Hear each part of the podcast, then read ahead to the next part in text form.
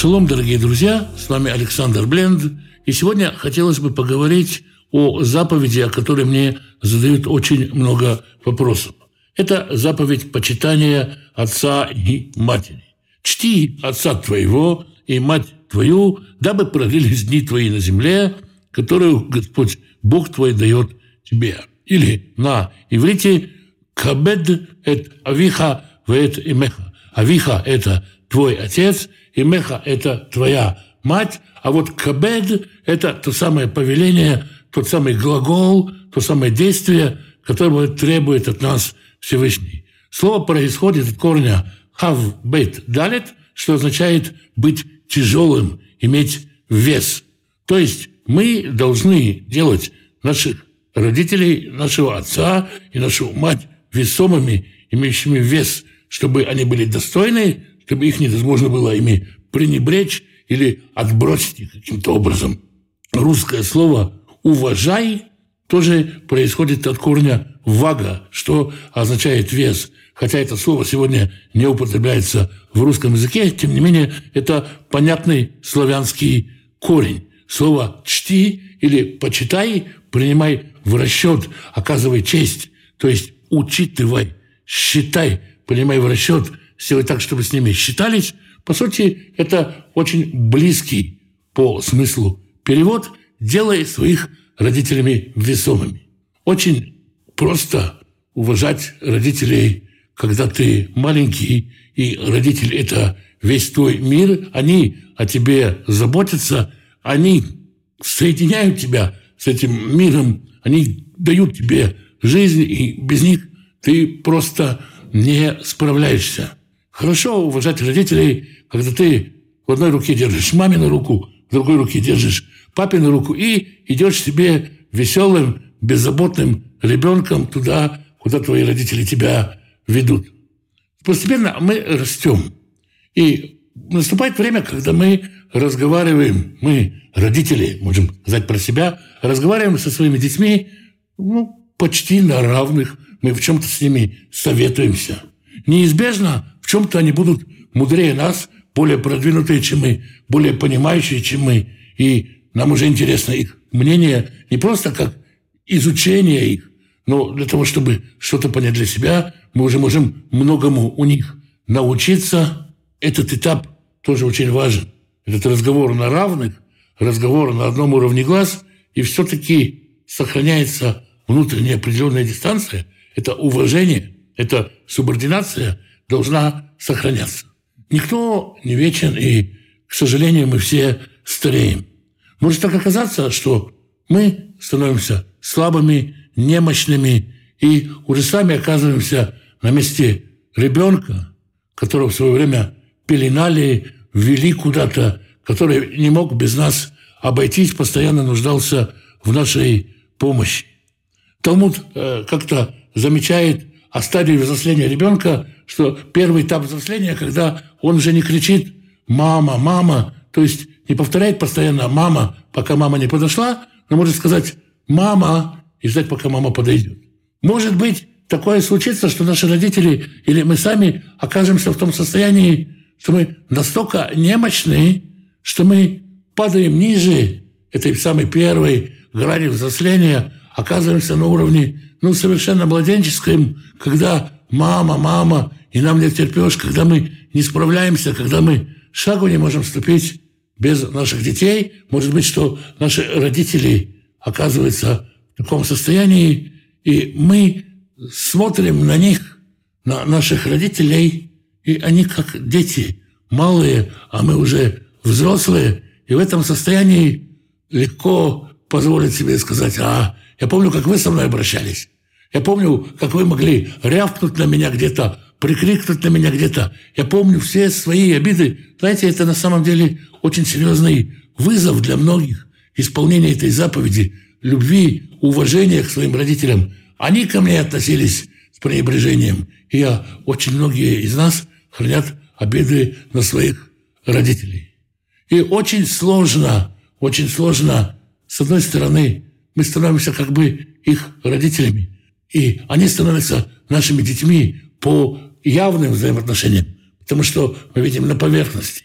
но они остаются нашими родителями, и поэтому мы должны внутри своего сознания не забывать, что они наши родители, и придавать им вес. Что от нас требуется? От нас требуется не полное послушание, не полное послушание родителям, которые потерялись в этом мире, или, не дай бог, потеряли разум, или просто требуют от нас то, чего мы не хотим делать. Нет, это не уважение. Уважение – это обеспечить нашим родителям достойную жизнь. Чтобы, как мы в детстве были одеты, обуты, накормлены, ухожены, или, по крайней мере, как ожидалось от наших родителей, что они оденут, обоют, накормят и э, обеспечат уход нам, так и мы обеспечили уход, обеспечили нашим родителям достойное состояние относительно того места, в котором они проживают, чтобы их жизнь была достойной, чтобы они выглядели достойно.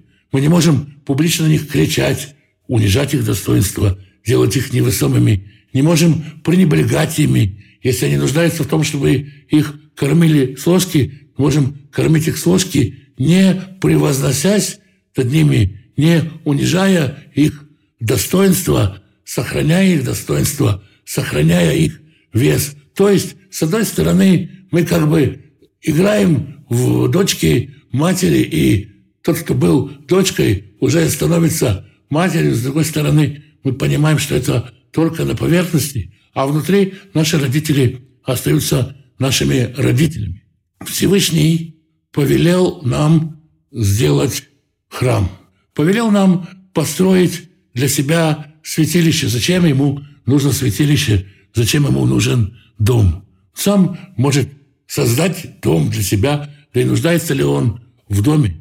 Он повелел нам сделать это, чтобы мы могли, как это ни странно, проявить заботу о нем.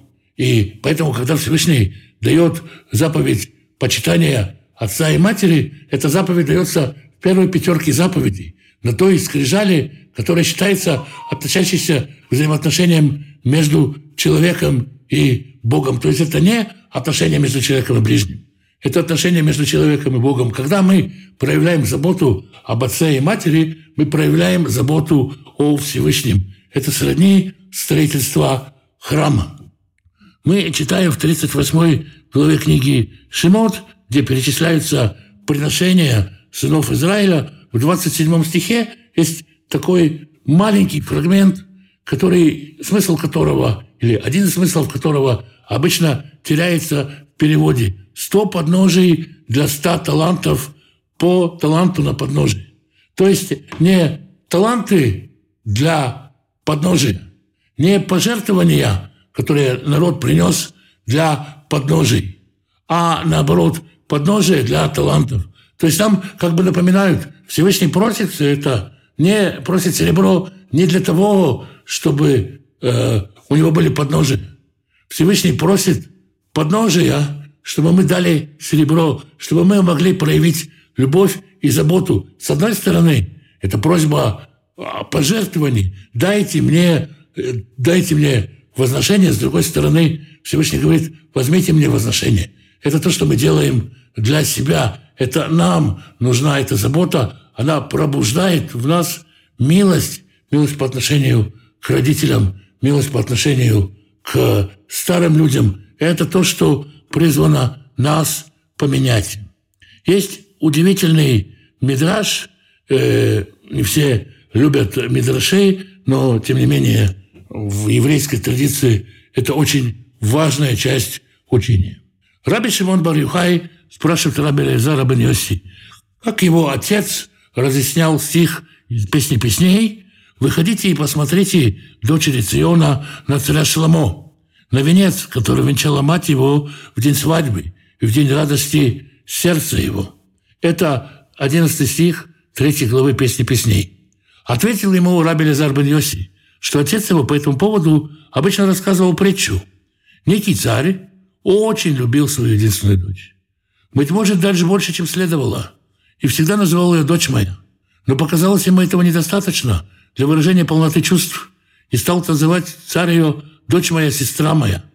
Но и этого, как он счел, было недостаточно. И стал обращаться к ней дочь моя, сестра моя, мать моя. И Раби Лазар продолжает пересказывать комментарий своего отца и говорит, так и Всевышний. Вначале он назвал Израиль дочерью, как сказано, слушай, дочь, и смотри, и склони ухо свое. Это 45-й псалом, 11 стих. Народ Израиля в 45-11 псалмах назван дочерью. Затем сестрой, как написано, «Отвори мне, сестра моя, подруга моя, голубка моя». Это, конечно, песня песней, 5 глава, 2 стих. Однако он испытывал к народу Израиля столь сильную любовь, что назвал народ матерью.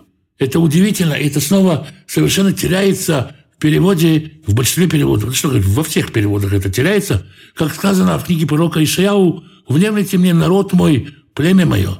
Выражение «племя мое» в оригинале можно понять, можно прочесть как «мать моя», 51 глава книги Ишаяу, 4 стих. Есть состояние, когда мы у Всевышнего как дочь. Это когда мы общаемся с нашими детьми и ведем их за ручку, или когда мы сами идем за ручку с родителями, мы у него дочь. Есть тот самый разговор на равных, о которых я говорил, где мы читаем «сестра моя». Сестра – это и сестра, сестра, отношения на равных, и супружеские отношения тоже «сестра моя, голубка моя». Это отношения к ближней женщине. И есть отношения, когда это мать моя. Ну, похоже на то, как в некоторых семьях э, родители называют друг друга папа и мама. В русском традиции говорят, ну, что, мать, что будем делать? И так далее. То есть э, не совсем отношения как к маме, но Всевышний называет мама. То есть к материнским э, чувствам, к материнским качествам народа Израиля обращаясь. Почему это сказано? Потому что Всевышний призывает нас проявлять в отношениях с Ним разные чувства. Есть как бы три категории, три стадии отношений, три состояния отношений. И точно так же с нашими родителями. Иногда они, они э, стареют, и на это очень приятно смотреть. Иногда они стареют, это тяжело видеть. Иногда нам мешают любить их и уважать их какие-то обиды, которые у нас были когда-то, но так же, когда рождается у нас ребенок, и мы принимаем его таким, какой он есть, не смотрим на его качество, мы пеленаем его и ухаживаем за ним и любим его, как только он родился, уже по самому факту, что он у нас родился, не предъявляя к нему каких-то требований, наша любовь безусловно. И точно так же Всевышний ожидает от нас, чтобы у нас была такая безусловная любовь к нашим родителям. Это те самые подножия, которые ради нашего серебра. А Всевышнему нужно, чтобы мы умели проявлять эти качества, открывать эту любовь к людям, несмотря на то, что, действительно, повторю, это серьезный вызов для многих, обида для многих, горесть для многих. И тем не менее, посмотрите на своих престарелых родителей, как на своих деточек, как на своих любимых деточек, помня при этом, что это ваши родители. И одновременно сочетая в себе и заботливого родителя, и уважающего, почитающего, трепещущего ребенка. Очень сложно, но это то, чего Всевышний от нас ожидает. Святой Благословенный благословит всех тех, кто изучает Его волю, ищет Его лица. Святой Благословенный благословит вас и семьи ваши, мужей ваших и жен ваших, сыновей ваших и дочерей ваших, внуков и внучек, правнуков и правнучек. Святой Благословенный благословит родителей ваших, пап, мам, бабушек, дедушек, прабабушек и прадедушек на долгие годы. Берегите их, любите их, заботьтесь о них, почитайте их. Святой Благословенный даст пропитание нуждающимся в пропитании, пошлет достойную работу, чтобы было время на общение с семьей, на изучение Писания, чтобы в доме был достаток, избыток, возможность помогать другим, радость помогать другим, желание помогать другим. Святой Благословенный благословит и исцелит больных, направит руку врачей на исцеление. Поддержит и укрепит тех, кто находится рядом с больными. Святой Благословенный благословит вас и всех, кто с вами, всем изобилием своих бесконечных благословений. С вами был Александр Бленд. Спасибо, что вы меня слушаете.